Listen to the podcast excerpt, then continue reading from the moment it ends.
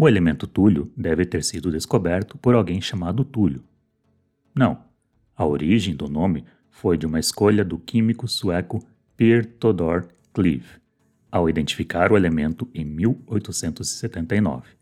Então resolveu batizar o elemento com o nome de uma localidade fictícia citada pelos gregos antigos, que algumas vezes aparece com o nome de Chile.